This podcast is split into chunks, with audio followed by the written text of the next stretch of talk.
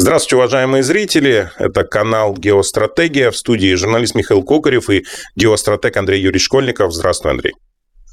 День добрый.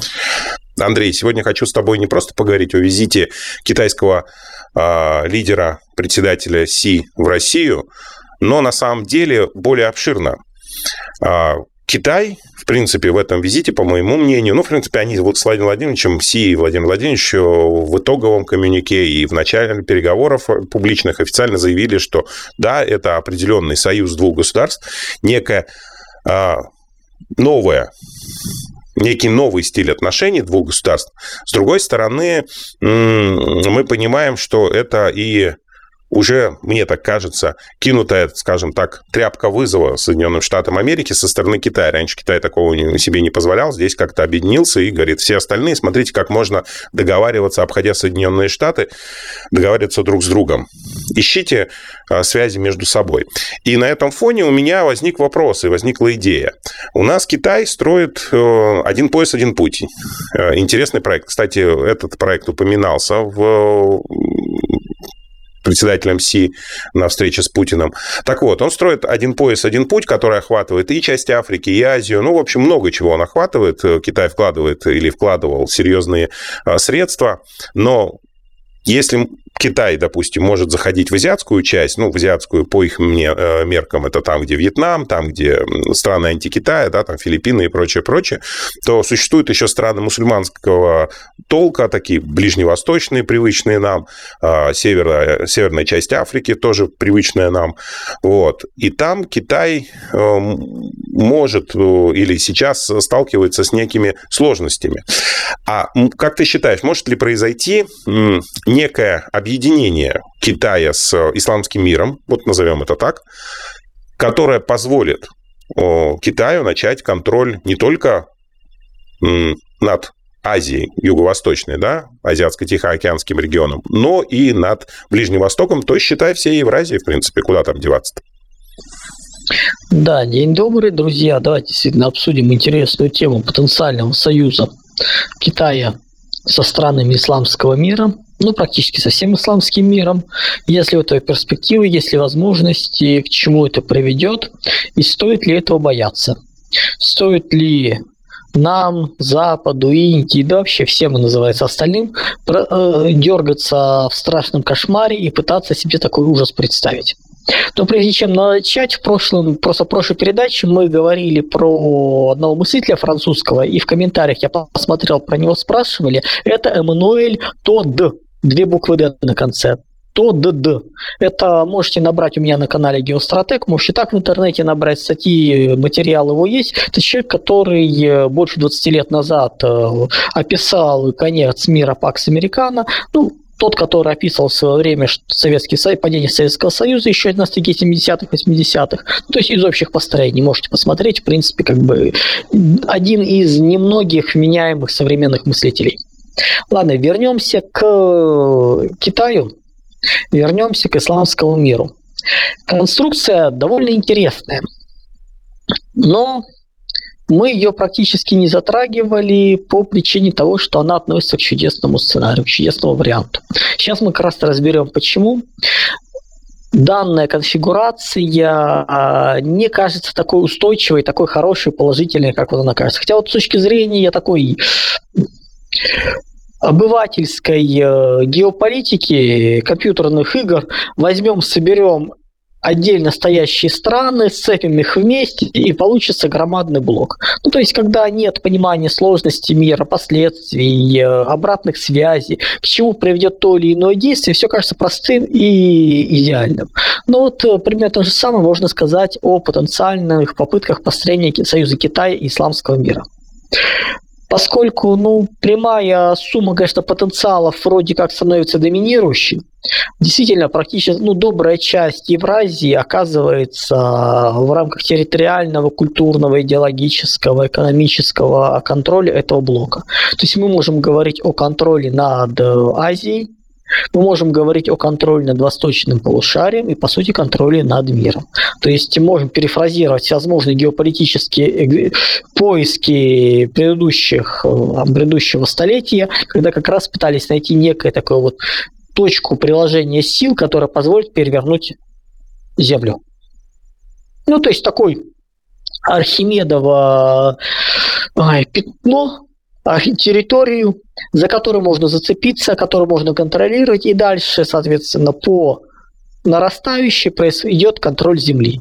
Это такая интересная магическая формула, от малого подобно, называется малое, большое подобно малому, малое подобно большому, производя некие ритуалы, некие, некие контроль над территорией, мы обеспечиваем контроль над Вселенной.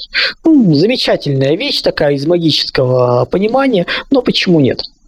И, в принципе, вот с этой точки зрения, вроде как союз Китая и исламского мира очень интересен, очень э, прост, но внутри него громадное количество противоречий и сложность проблем, которые он открывает, намного больше, чем плюсы, которые он возможен. То есть это недостижимые вещи. Первое, с чего нужно начать. Мы понимаем, что великоханский шовинизм никуда не девается, представление о себе как э, срединной державе поднебесной никуда не уходит, поэтому плавные интересы Китая – это стать лидером всего этого образования. То есть исламский мир становится сугубо вторичен, но и с точки зрения любых практически современных раскладов это так. Ни в экономическом, ни в военном, э, ни в технологическом, ни в демографическом плане в текущих условиях исламский мир не может претендовать на равенство. То есть он может претендовать всей своей массой, всем своим объемом претендовать на позицию младшего партнера, не больше. То есть некая территория, которую Китай начинает за счет неэквивалентного обмена аккуратно грабить. Красивая идея, Китай получает доступ к ресурсам, к богатствам, перехватывает середину Азии, перекрывает э, все трансконтинентальные магистрали потенциально разрубает. То есть, ну, все более-менее хорошо. Проблема в том, что исламский мир на это не будет согласен. И с точки зрения его как раз вот э, данная ситуация, баланс не будет вечным. Ситуация меняется. Демографические перспективы в ближайшие 20-30 лет очень серьезно поменяются. Благодаря чудной политике «одна семья, один ребенок» Китай э, несется в демографическую яму. То есть падение будет очень серьезным. Исправить уже не получится. То есть э, это будет падение, это будет снижение, это будет ну, очень странное вырождение. Мне, честно говоря, сложно сказать, э, как на такую простую вещь можно было попасться, чтобы самим такого ограничить, это что за социальный дарвинизм и мальтузианство были в голове лидеров Китая, которые запускали такую программу. Не вариант Индии, нас двое, нам двоих. Ну, хотя у них сейчас э, индекс фертильности больше трех, но все равно, сам смысл именно попытки уменьшить, а именно вот отказаться от воспроизводства. Изначально заложить на десятилетия вперед э, демографическое угасание.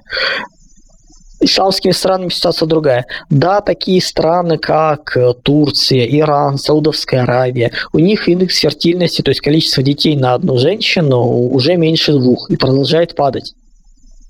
Но есть и страны, где на уровне трех, в том же Пакистане, например ну, или Ливия, Сомали, то есть там вообще дикость, архаика, распад. Там, собственно говоря, с рождаемостью все более чем хорошо, ну, там ушли в архаику, тот же Ирак, например. Там, где уровень жизни более-менее поднимается, там, собственно говоря, происходит уменьшение. То есть пока просто население есть, но, как правило, он происходит, ну, он происходит за счет того, что в структуре населения очень много молодежи, плюс начинает расти продолжительность жизни худо-бедно. Ну, вот, собственно говоря, из-за этого происходит. Но именно воспроизводство там уже останавливается. И через 20-30 лет численность китайцев и мусульман примерно сравняется. А это заход на распад, это заход на пересмотр лидерства, это заход на возникновение вопроса, а кто в доме хозяин. Плюс современный исламский мир очень фрагментирован. Нет ни, одно, ни одного духовного центра, который является авторитетом более чем до 20% умы, ну то есть мусульманского населения.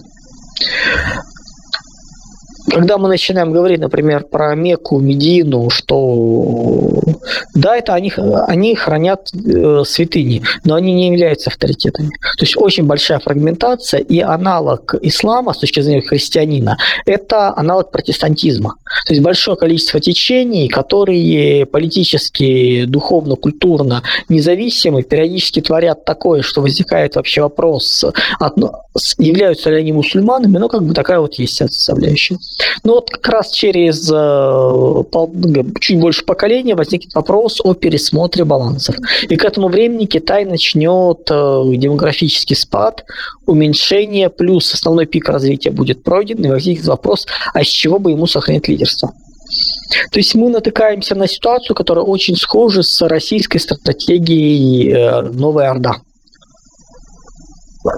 Примерно такая же логика, как нам тут подсовывали разные э, э, алкоголики, тунеядцы, городские сумасшедшие рассказывают, что нам нужно во что бы то ни стало заключить союз с тюркским миром. И на вопрос, друзья, что мы будем делать через э, лет 20, когда тюрок по количеству станет сопоставим с славянским населением и во всех центрах развития они станут э, доминировать по численности, потому что переезжать туда будут.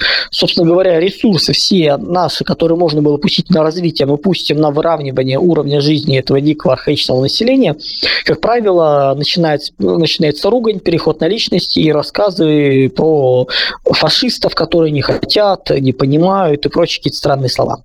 Ну, в общем, для Китая проблема будет схожа. То есть, если он заключает союз с исламским миром, то в итоге это выход именно на аналог Новой Орды для Китая. Дальше, для того, чтобы данный союз был крепок, был устойчив, необходимо решать многовековые конфликты. Их притушить. Конфликт между шиитами и суннитами. Умиротворить Афганистан. Решить множество других вопросов. В конце концов, решить, что делать с Индией, что делать с Израилем, что делать с Россией. Представь себе просто карту, на которой Китай получает под своего, свое влияние всю полосу исламского мира. Через Пакистан, Среднюю Азию, Иран, Ближний Восток, туда вот на север Африки. Индия и Россия оказываются отрезаны от континента. Плюс территории экспансии уходят. Ну, то есть, куда можно развиваться, этой территории нет. Появляется сила, которая э, сопротивляется любым попыткам развития. Про коридор, понятное дело, проект север-юг я уже молчу, то есть логика запад-восток становится доминирующей. И ничего с этим не сделать. И у нас получается, что появление такой структуры довольно быстро приведет к формированию союза против нее. Помимо стран антикитая, которые по-любому относятся негативно к Китаю, в оппозицию тут же встает Индия, которая превращается в такой полуэксклав, отрезанный от континента. Да, сейчас Индия не очень, ну то есть большая часть торговли Индии идет морем, она не очень взаимодействует с окрестными странами. Но поскольку там ну, сверху Китай с Тибетом, э, на запад Пакистан, на север э, Индокитай, Мьянма, то есть ну, не особо развит, ну, как бы не особо удобные для торговли пути. Но все равно, когда психологически территория становится окруженной, это другая логика. Плюс происходит отсечение той же Индии от ресурсов, от Персидского залива. И много еще чего. То есть это негативно, как бы негатив резкий. Дальше точно такой же негатив у России, который отсекает от потенциальных территорий развития, просто рассекая континент на две части. Встроиться в эту систему мы не можем. Но мы не готовы идти под Китай.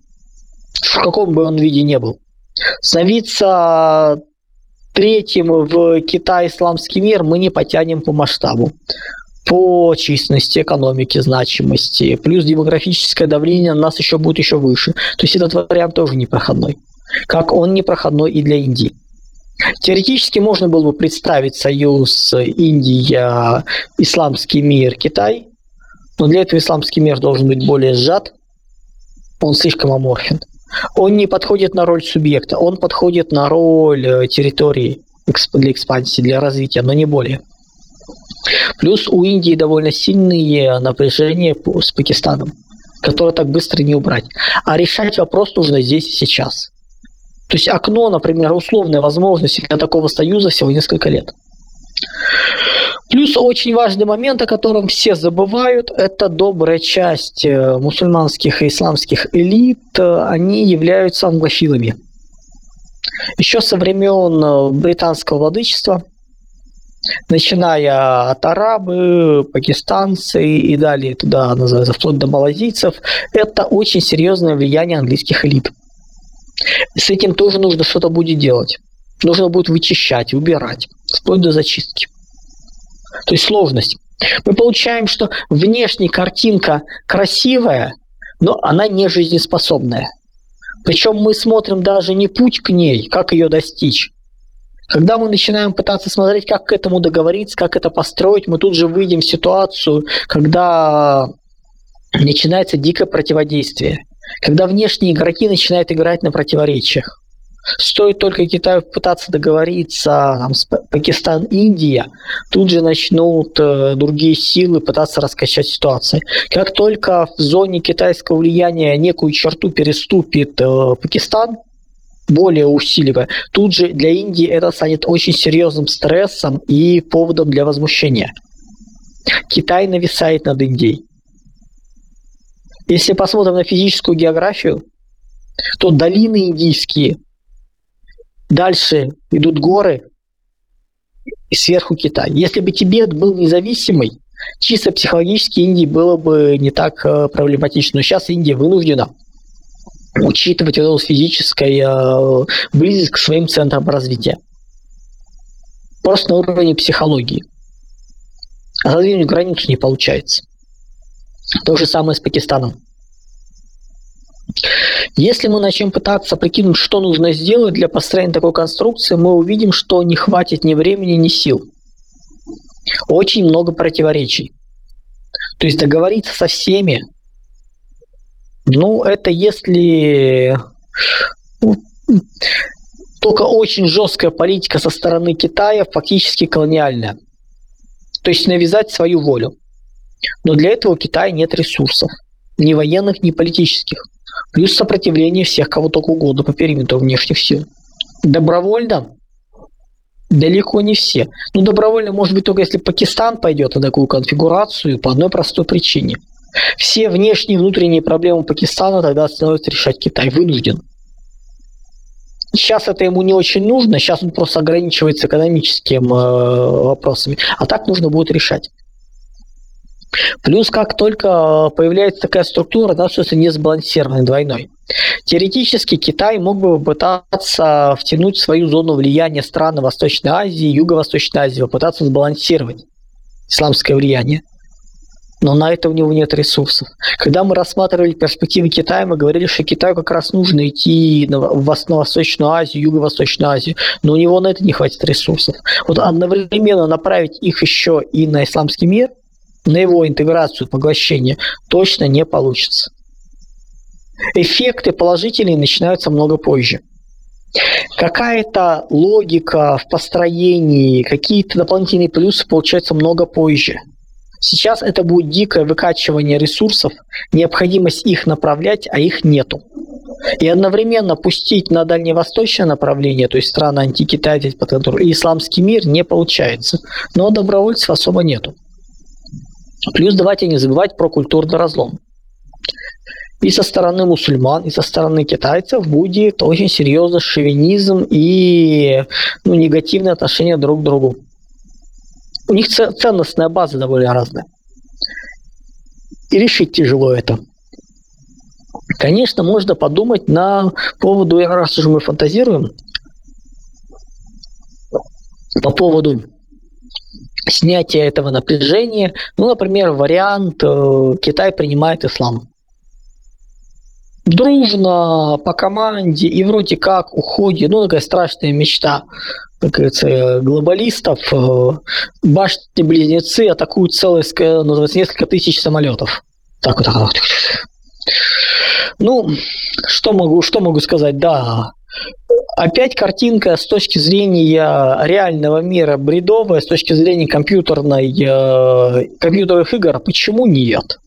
А давайте пофантазируем. Такое возможно? Возможно. Вероятно?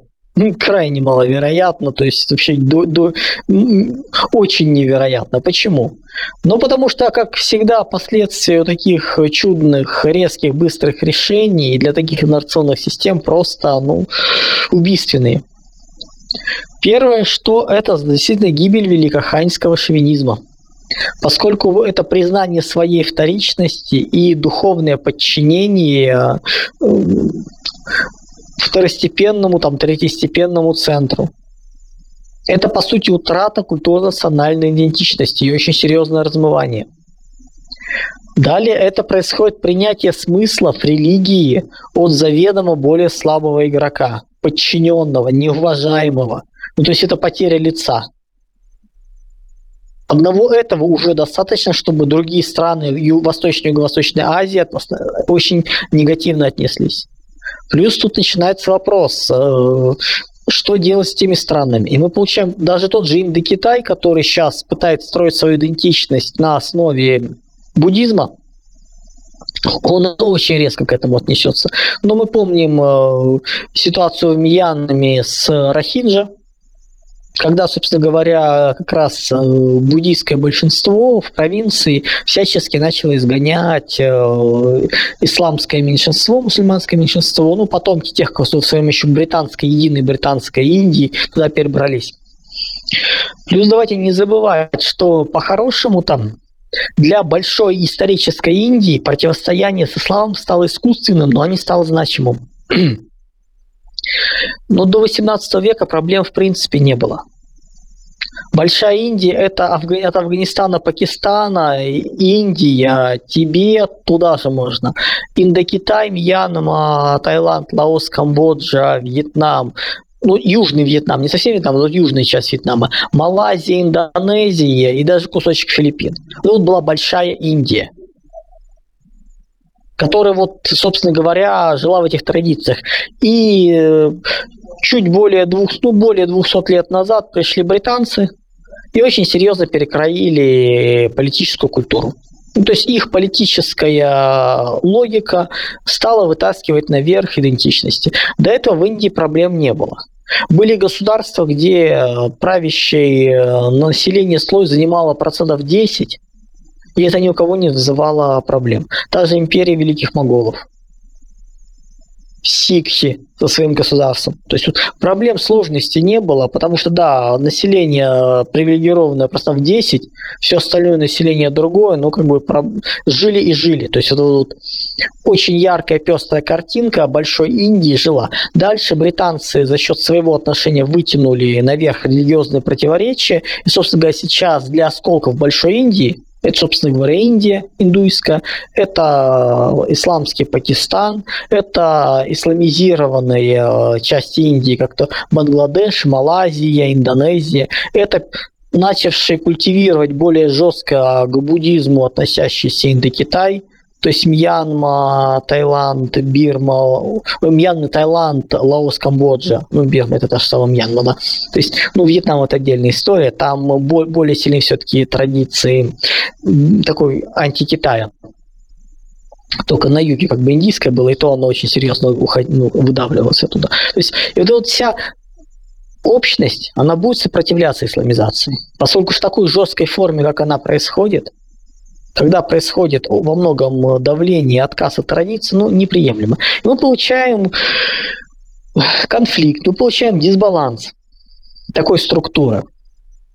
Но в то же время, если все-таки представить, э, ну, ладно, Китай принимает ислам, но, во-первых, это еще утрата морально-нравственных основ культуры, то есть то, что шло все время от традиционных религий, от конфуцианства, от разных течений буддизма, это все утрачивается. Все довольно жестко меняется на ислам.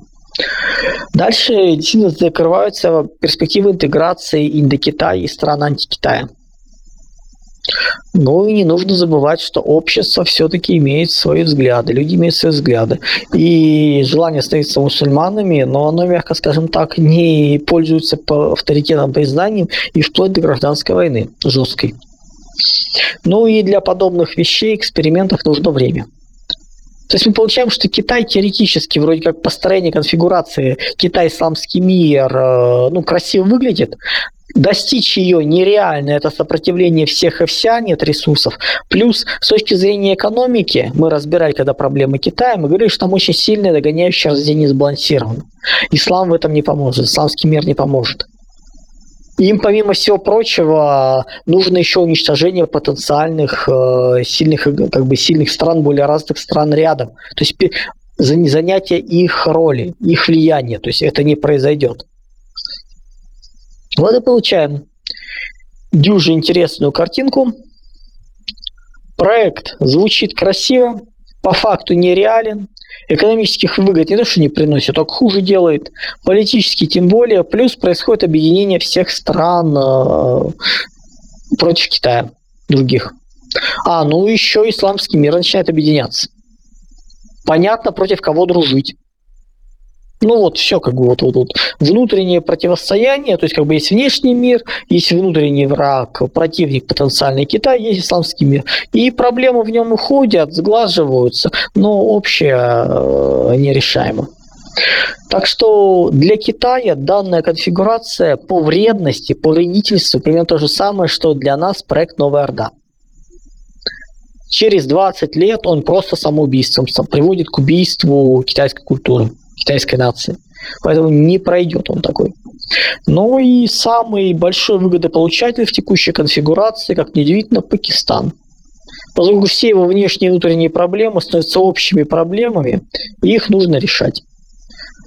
Но через 20-30 лет он вполне может попытаться побороться за лидерство а, на континенте. А, кстати, одним из лидеров на континенте, все-таки не за полное лидерство. Так что такая вот интересная у нас чудная перспектива союза Китая исламского мира, которая красиво выглядит, но в реальности недостижима. Слишком сложная, слишком противоречиво, и последствия такого союза ну, очень болезненны. Андрей, ну, у меня следующий вопрос. Ты правильно сказал, что у Китая сейчас э, серьезная проблема с демографией, они там чуть ли не на 1,2 находятся, как и Япония, кстати, да, то есть э, это тут вот шаг до пропасти, после которого нация не восстановится. И уважаемые зрители, которые скептически настроены к данной позиции, которую вот озвучил Андрей Юрьевич, могут просто посмотреть, да, то есть буквально там десяток лет назад мы просто понимали, что Китай никто не догонит, нет, их догнала Индия. А мы понимали, что вот у Китая все хорошо с демографией. Нет, все очень плохо с демографией. Сегодня это видно, и Китай об этом заявляет. И вопрос мой э, в следующем.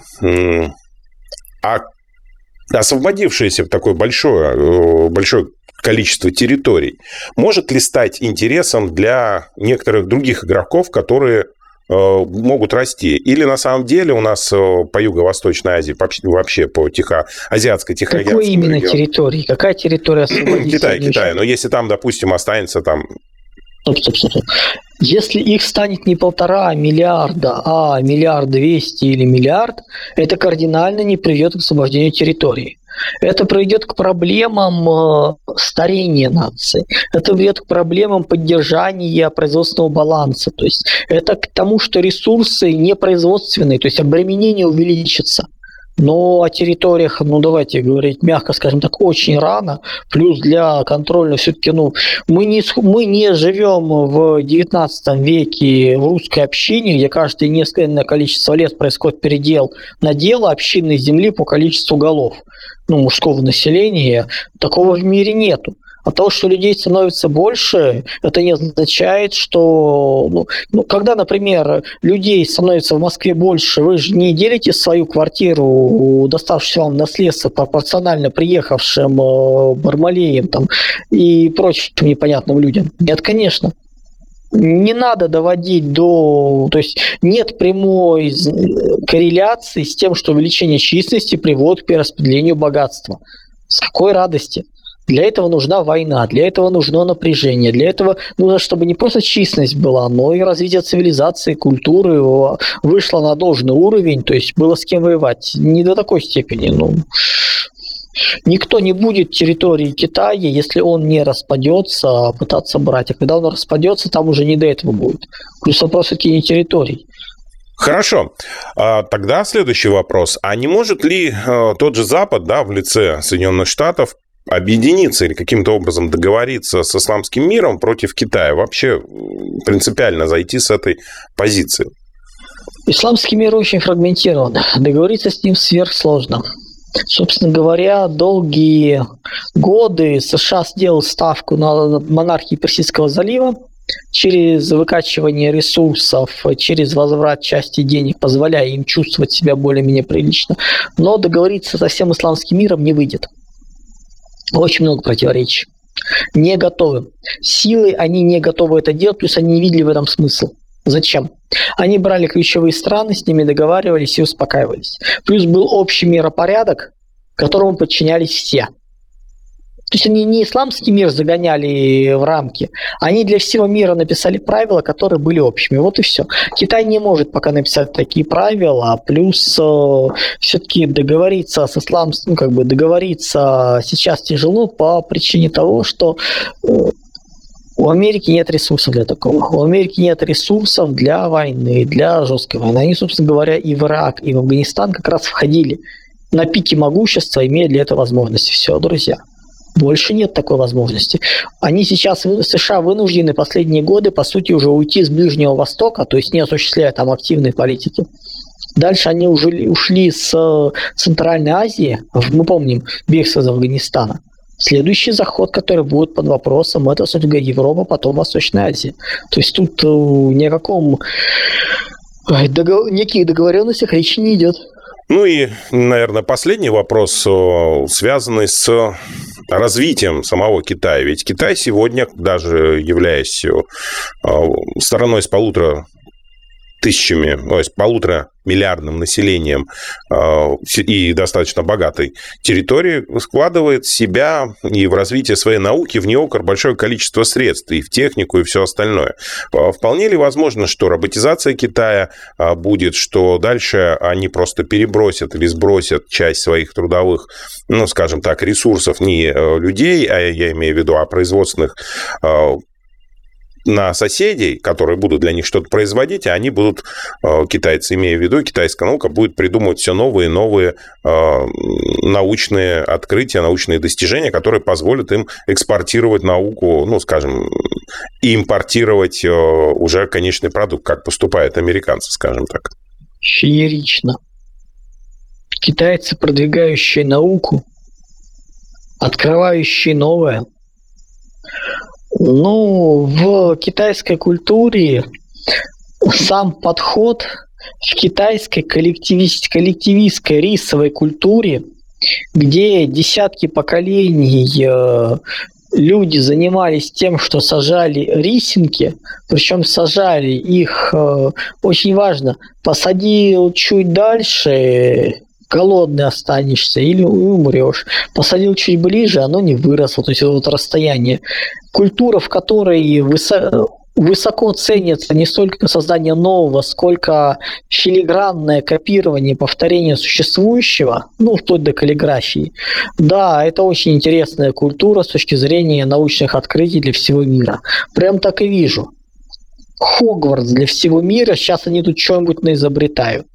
Ну, нет, э, Китаю не грозит стать изобретением. Плюс э, для того, чтобы при, а, начать привлекать потенциальных людей со всего мира, нужно стать мир, мир систем, центром метрополии мир системы, что Китаю тоже не грозит. Поэтому нет, до такого они, конечно, не дойдут.